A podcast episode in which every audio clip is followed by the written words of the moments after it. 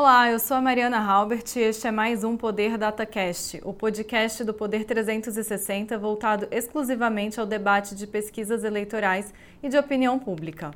O convidado desta edição é o cientista político Rodolfo Costa Pinto, coordenador do Poder Data, empresa de pesquisas de opinião que faz parte do grupo de comunicação Poder 360 Jornalismo.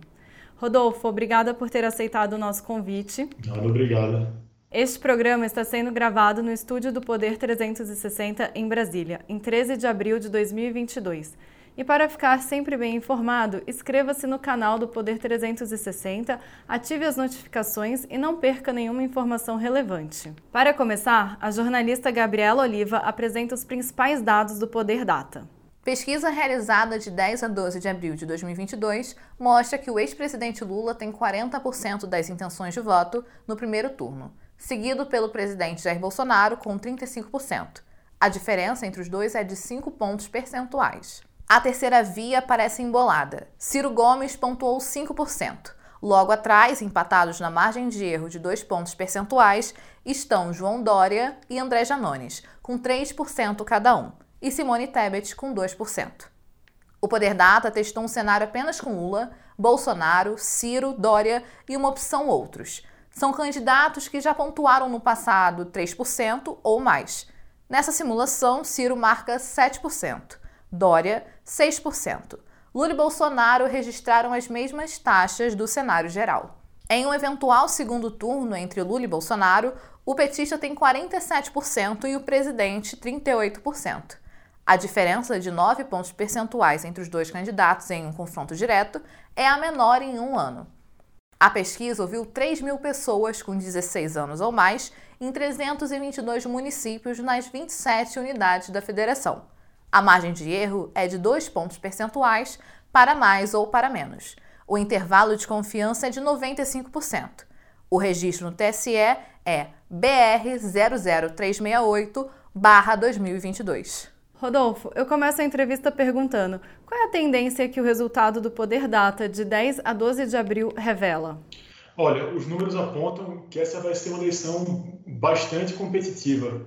A gente está dando o start real na, na, campanha, agora a partir do, de abril, maio, e assim, não, não existe campanha ganha, né? toda campanha precisa de trabalho. E o que o número mostra é que a eleição vai ser muito competitiva entre o Bolsonaro, entre o Lula, o que chega a ser até positivo para a democracia como um todo, porque a gente vai ter uma, um, um, grupo de candidatos de fato buscando voto, disputando, debatendo, apresentando uma visão de futuro para o Brasil, mas vai ser uma eleição bastante competitiva, onde os candidatos vão ter que de fato ir atrás do voto de cada cidadão, cidadã em todo o Brasil. E há um espaço hoje para uma terceira via? É factível pensar que pode surgir um novo nome? Olha, eu acho bastante improvável, vendo os números que a gente vê no Poder Data, desde pelo menos no começo de 2021, que a gente vem, às vezes, testando e, e buscando essa, essa, essa probabilidade, mas é, eu vejo como muito improvável hoje, porque é uma terceira via, ela depende de duas condições necessárias para poder se viabilizar. A primeira é o espaço político, ou seja, tem que haver um, um grupo suficiente de eleitores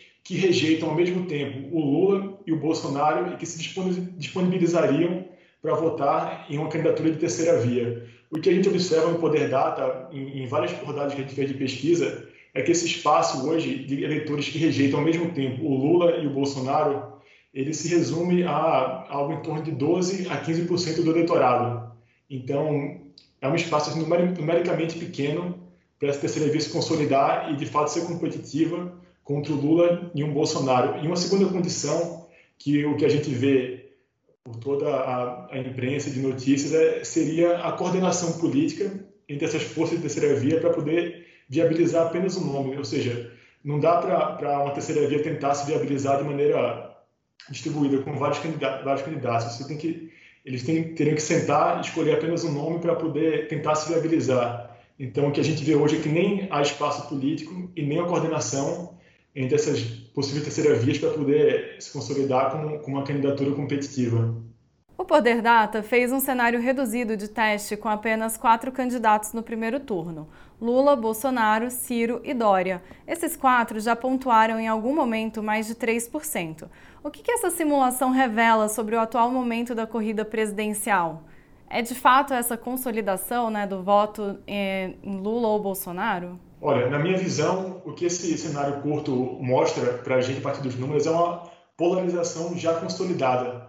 Porque mesmo quando a gente testa um cenário mais curto, o, o percentual de voto, tanto do Bolsonaro quanto do Lula, os principais candidatos hoje, permanece o mesmo. Ou seja, há, pouca mudança no cenário, mesmo que a gente retira nomes da, do teste. Então, isso aponta para um cenário de, de polarização muito claro entre o presidente Bolsonaro e o ex-presidente Lula ao longo da, da, eleição. Vai ser necessário muito trabalho dos outros candidatos para poderem chegar num patamar competitivo também. Porque o que a gente vê é que quando a gente retira nomes do cenário, essa, essa transferência de voto é muito limitada para outros nomes. Então, vai ser uma eleição de fato muito, muito competitiva e muito disputada pelos votos do, do eleitorado. O que, que você acha que deveria ser feito? É, assim, o que, que um candidato da terceira via deveria fazer para conseguir entrar, né, é, furar essa polarização? Tem um caminho mais claro para isso? Olha, eu, assim, a partir das pesquisas, eu, como a gente colocou antes, não, não existe ainda muito espaço político no cenário colocado hoje para buscar esse crescimento. O que eu vejo como, como algo que seria interessante seria, primeiro, buscar politicamente essa unidade da terceira via. Porque a gente fala muito de terceira via, de terceira via, mas a gente sabe que, assim, efetivamente, na prática, ainda não, não há a consolidação atrás de um, de um nome só para buscar essa, essa, esse crescimento. Então, sem você ter essa coordenação política em busca de, de, um, de, um, de uma viabilidade para um só nome, você não vai conseguir consolidar isso com um espaço claro, vai ficar sempre disperso entre vários nomes. Então, acho essa seria a primeira condição para se colocar nesse sentido. E a partir daí, a partir do momento que você tem uma candidatura já definida nessa, nessa via de, de terceira via, você consegue começar a trabalhar temas e a tentar vender uma visão de futuro para o país, não, não só tentar fazer uma campanha negativa através do e tentar aumentar a rejeição dos candidatos. Eu acho que uma terceira via teria que ser muito propositiva e muito tentar vender uma visão de futuro para o Brasil e para os brasileiros e brasileiras. E o cenário reduzido, né, que a gente comentou é, anteriormente, também mostrou essa, com, como a gente tem falado, a consolidação dessa disputa entre Bolsonaro e Lula. É, o presidente Bolsonaro pode ultrapassar o Lula em algum momento? Você consegue vislumbrar quando isso poderia acontecer? Olha, eu, eu prefiro fazer menos previsão e mais analisar os números que a gente tem hoje. E o que a gente percebe nessa rodada, essa foi a primeira rodada que a gente fez sem o nome do Sérgio Moro como um dos candidatos. Então, naturalmente, pelo perfil político do Moro, é, uma, pessoa, uma pessoa que já foi ministro do Bolsonaro, a saída dele do, do, do, do teste de cenário de, de, eleição do primeiro turno já naturalmente leva alguns votos para o Bolsonaro. O Bolsonaro tinha 32% na última rodada, foi para 35%. Grande parte desse crescimento é naturalmente pela saída do Moro do cenário do teste, então o Bolsonaro naturalmente herda uma parte desses votos. E eu acho que é possível, sim, acho que a campanha está, de novo, assim, só começando, porque a gente tem uma tendência, quem, quem trabalha em política, jornalista, cientista político, analista, colunista, a gente vive num, numa bolha de fato, de estar tá sempre acompanhando e Twitter, e jornal, e site, e notícia, a gente está vivendo isso num, num meio caótico. Só que o, brasileiro comum, a brasileira comum que está tentando viver e acho que hoje em dia é muito mais sobreviver do, do, que, do que viver de fato, isso é uma coisa muito dispersa. Assim, as pessoas estão muito mais, mais preocupadas em, em conseguir comer, conseguir manter o trabalho do que, do que acompanhar esse dia a dia da política. Então, esse momento de mais atenção da política vai chegar, mas só mais lá na frente, depois das convenções partidárias, que é em julho. Então, lá, lá para agosto, a gente vai ter algumas mudanças mais rápidas no cenário. Mas, olha, é, como, de novo, como eu falei, é uma eleição muito competitiva. Você tem um presidente indo para reeleição, você tem um ex-presidente com, com uma memória de governo que tem, assim, tem, um, tem um impacto, um peso grande, e vai ser uma disputa grande para esses votos. E você tem um, um movimento também de, de, tentar consolidar, consolidar uma terceira via que vai, assim, ao máximo tentar se colocar. Então, assim, é, é é mais fácil a gente analisar o que tem agora do que tentar prever qualquer coisa. Na estratificação da pesquisa, o, o eleitorado evangélico avançou no apoio em relação ao presidente Bolsonaro. Isso mostra uma consolidação desse eleitorado junto a ele? Ou ainda há espaço para o ex-presidente Lula, por exemplo, tentar angariar votos nesse grupo? Olha, eu acho presidente Bolsonaro, de fato, é muito forte nesse segmento eleitorado. Ele vem trabalhando isso há muito tempo. Ele já conversa com as lideranças, faz um trabalho muito focado nesse grupo. Mas, olha, sempre há espaço para trabalho e para a campanha do Lula ou de outros candidatos eventualmente focarem também nesse segmento, mesmo que não seja para ter uma maioria, mas para, de repente, cortar a vantagem do presidente Bolsonaro nesse, nesse grupo. Então, há espaço para crescer, sim, mas não, não, não tem crescimento sem trabalho, né? E o que a gente vê é que o Bolsonaro já está há muito tempo ali trabalhando e, e, indo atrás desse voto. E é uma das grandes forças dele, até porque esse segmento ele é muito viralizado, né? ele é muito tem, tem, muita inserção na sociedade como um todo através, das igrejas, das várias igrejas e, e, do trabalho que se faz.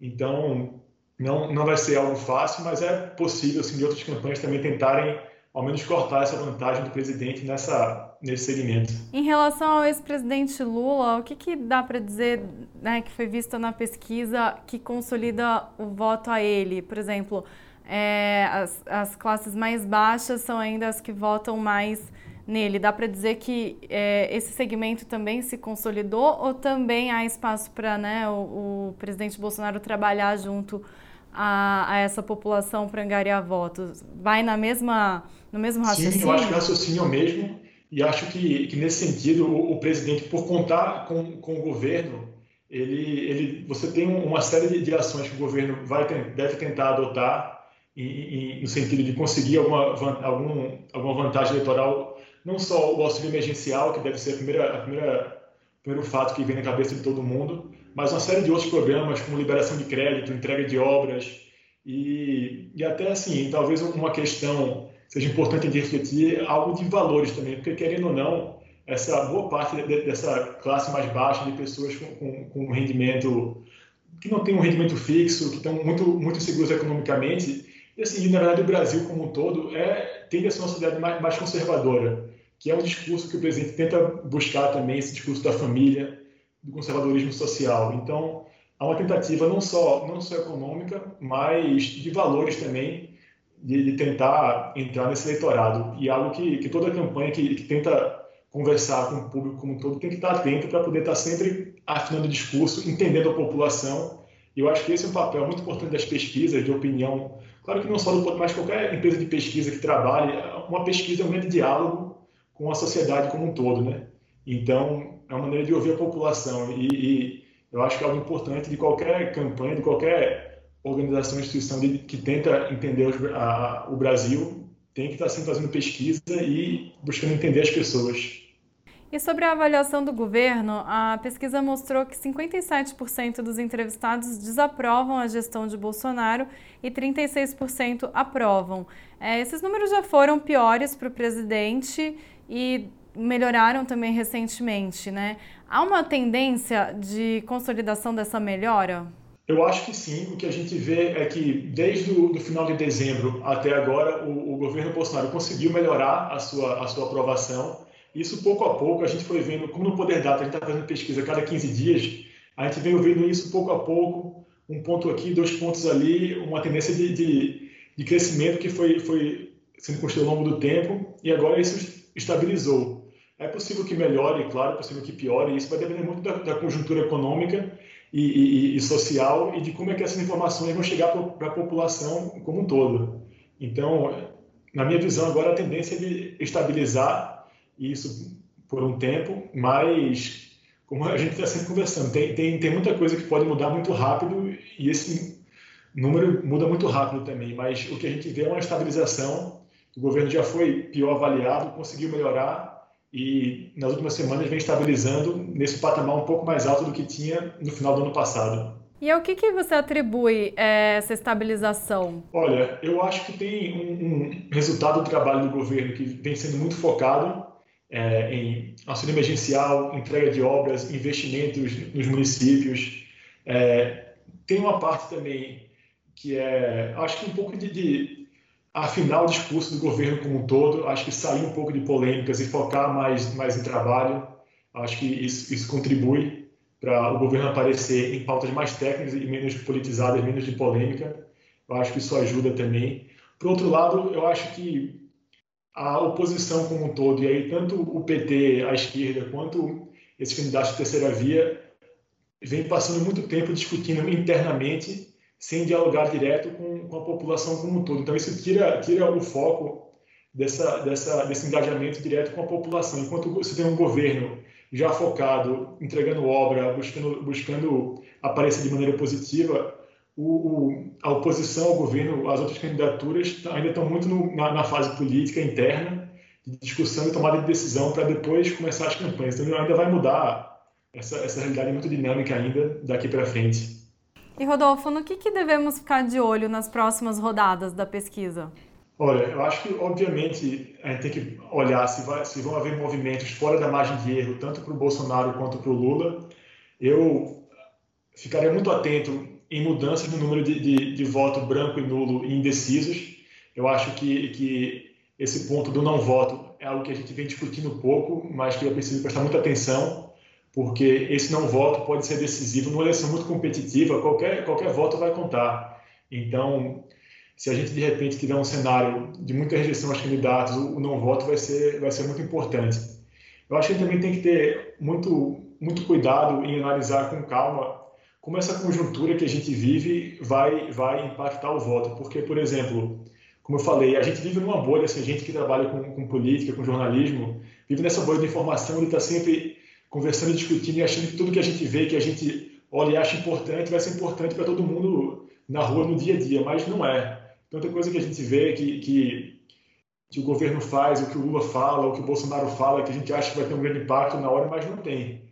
Então, assim, essa informação ela demora um tempo para poder se espalhar e para de fato impactar em, em termos de, de, intenção de voto no eleitorado como um todo. Então, a gente tem que ter cuidado em, em, em pensar, assim, em dar um tempo para essas informações, essas mudanças chegarem na população como um todo e isso depois vai afetar a, a, a posição de cada candidato ou candidata na, na eleição. E eu acho também que a gente tem que prestar atenção nessa correlação entre avaliação de governo e intenção de voto porque é de se esperar que, que um governo, quanto melhor avaliado for, melhor posicionar fica o candidato. Então, na medida que, o, que a avaliação melhora ou piora, isso vai impactar o cenário eleitoral também. A metodologia do Poder Data é por meio de ligações telefônicas gravadas para celulares e telefones fixos. Os entrevistados respondem digitando no teclado do aparelho. Qual é a eficácia desse tipo de metodologia e de outras disponíveis no mercado? Olha, eu acho que primeiro é importante a gente destacar que não há necessariamente metodologia superior ou inferior a qualquer outra. Cada metodologia tem, tem suas vantagens e desvantagens também. Então, um ponto que eu acho muito importante e que a gente ainda faz muito pouco aqui no Brasil é levar a metodologia em consideração na hora de analisar uma pesquisa. Então, é muito importante, sempre que a gente for analisar, olhar os números de uma pesquisa, a gente tem em consideração como é que a metodologia impacta nos números que estão ali. Então, o que a gente vem fazendo no Poder Data é a, é a pesquisa telefônica ela é automatizada, né? ou seja, a pessoa responde é, através do teclado do, do teclado do telefone. E isso ajuda bastante, reduz muito o custo de fazer pesquisa e permite ao Poder Data, como a gente vem fazendo, a gente faz pesquisa com um intervalo muito menor. Então, essa que foi divulgada hoje foi a 53ª pesquisa do Poder Data em intervalo de um pouco mais de dois anos, se não me engano. Então, isso permite ao Poder Data ter uma, um, quase que, assim, a gente consegue acompanhar muito bem ao longo do tempo esses movimentos e com, com uma base científica muito, muito, muito sólida. Inclusive, se a gente for comparar os dados do Poder Data com outras pesquisas, outras metodologias, são muito parecidos, assim, os movimentos são, são, muito, são muito no mesmo sentido. Isso assim mostra como, como o trabalho de pesquisa no Brasil, seja pesquisa telefônica, seja pesquisa domiciliar, seja pesquisa em ponto de fluxo, é feito por profissionais sérios e empresas sérias também. Então, eu acho que a gente tem que sempre ressaltar isso, porque pesquisa sempre é muito atacada, seja de um lado, seja do outro, e é preciso, de fato, ressaltar como o trabalho de pesquisa no Brasil é, é, é feito por, por, empresas e pessoas sérias, sim. E o Poder Data, nesse sentido, tem essa vantagem por ter essa metodologia com custo menor e conseguir fazer pesquisas que se repetem ao longo do tempo e dando para a gente uma imagem contínua de como é que vai evoluindo o cenário, tanto de avaliação quanto de temas que aparecem na, na conjuntura que são interessantes de, de, de medir. Então, essa, essa possibilidade de repetir um intervalo curto de tempo é muito importante para a metodologia que o Poder Data adota hoje. Chega ao fim mais uma edição do Poder Data Cast. Obrigado a Rodolfo Costa Pinto, coordenador do Poder Data, pela entrevista.